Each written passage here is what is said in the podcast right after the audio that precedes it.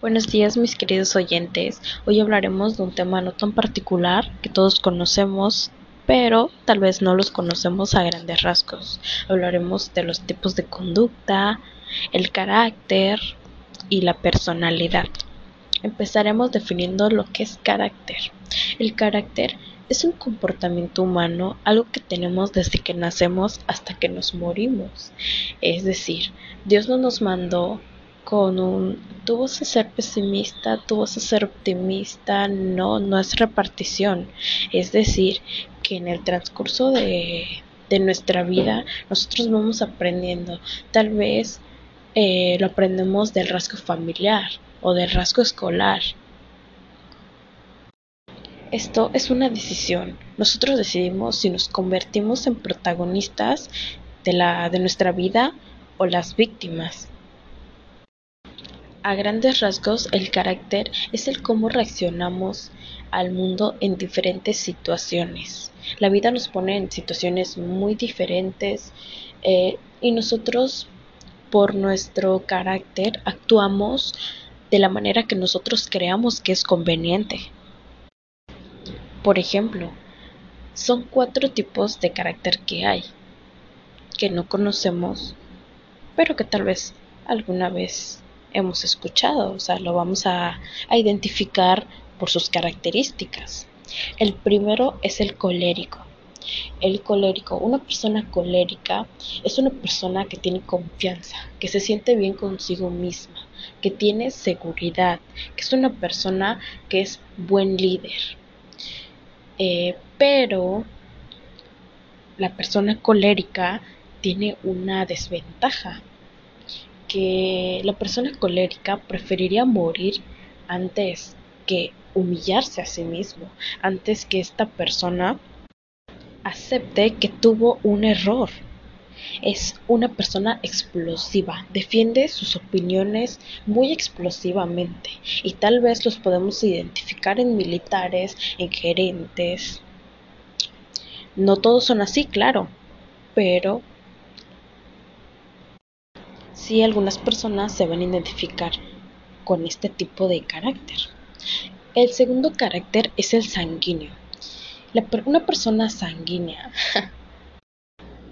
es una persona divertida, llena de vida, de entusiasmo, es una persona muy amable, es una persona muy social, es una persona que quiere complacer a todos, es una persona muy poco seria, que le gusta tener contacto con otras personas. Este tipo de personas los podemos encontrar en periodistas, aquellas personas que, que son muy sociales en ese ámbito. Otro tipo de carácter es el flemático. Una persona flemática es una persona restringida, es una persona concreta, es una persona paciente, muy ordenada, estas las podemos encontrar, por ejemplo, en policías, en bomberos, en diplomados. Estas personas son muy sumisas. Estas personas evitan completamente los conflictos.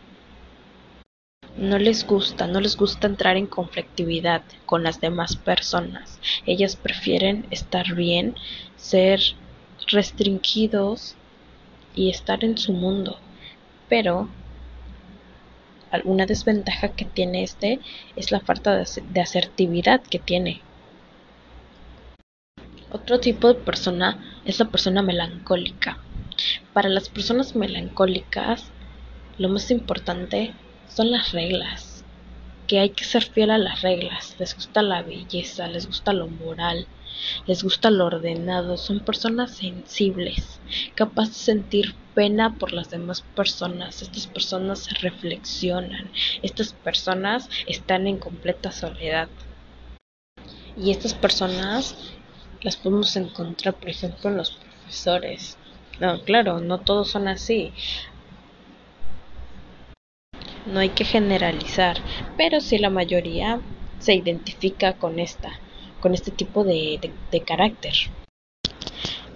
Hay una frase que me llamó mucho la atención de Goethe, que es un poeta alemán, que dice, el comportamiento es un espejo en el que cada uno muestra su imagen. Y sí, eso es muy cierto. Porque en base a mi comportamiento muestro cómo soy realmente ante los demás. Si yo soy una persona agresiva, las demás me van a... Si yo soy una persona que, que me, gusta, me gusta tener poder, me gusta que todo salga a, a mi favor, me gusta tener todo a mi control, pues las demás personas van a creer que soy una persona posesiva, una persona agresiva. Entonces, por eso es muy cierto esta, esta frase que que el comportamiento es un espejo en el que cada uno muestra su imagen. Por eso nosotros debemos de, de cuidar el cómo actuamos y qué es lo que decimos con las demás personas. También hay varios tipos de conducta. Tenemos tres tipos de conducta. La conducta asertiva, la conducta pasiva y la conducta agresiva. La conducta asertiva es una conducta que lo tienen las personas que son respetuosas, que comunican sus sentimientos, que transmiten paz, que asumen riesgos, ellos motivan a las demás personas, estos se pueden identificar por su lenguaje corporal y verbal. De lejos, si yo veo que una persona es muy respetuosa, muy amable, muy entusiasta, muy entusiasta, perdón, yo puedo identificar que esa persona es una persona asertiva. No es lo mismo a una pasiva. La pasiva es casi lo contrario, es todo lo contrario, de hecho. La persona pasiva es muy tímida, es muy reservada, es muy agotada. Eh, su actitud es, tiene una actitud muy acabada. Lo podemos identificar por lo mismo, por su típico lenguaje corporal y verbal una persona pasiva, es decir, esta persona casi no, no tiene vínculo social con las demás personas.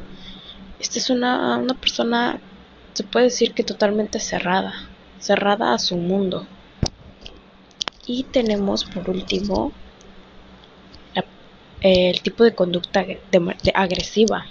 Esta es la que les mencionaba hace un momento, que quieren tener poder, que ellas saben que tienen razón, aunque estén mal, ellas saben que tienen razón. Sus sentimientos nunca admiten sus sentimientos.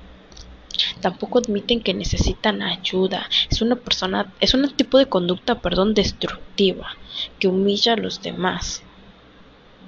Entonces, yo por eso les decía al principio que en el transcurso de nuestra vida nosotros decidimos qué tipo de conducta qué tipo de conducta llevar y qué tipo de personalidad ser.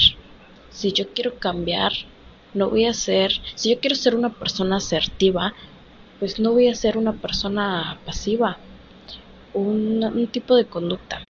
Porque como les decía, esto es una decisión que nosotros tomamos. No es como que nuestra mamá va a venir y nos va a decir, tú vas a ser una persona pasiva así quiero que te comportes. No, nosotros conforme a los actos, con, eh, conforme a los problemas, nosotros actuamos de la manera que creemos que es conveniente. O tal vez se puede transmitir de nuestros familiares, que tal vez nuestros familiares sean pasivos, tengan un tipo de conducta pasiva.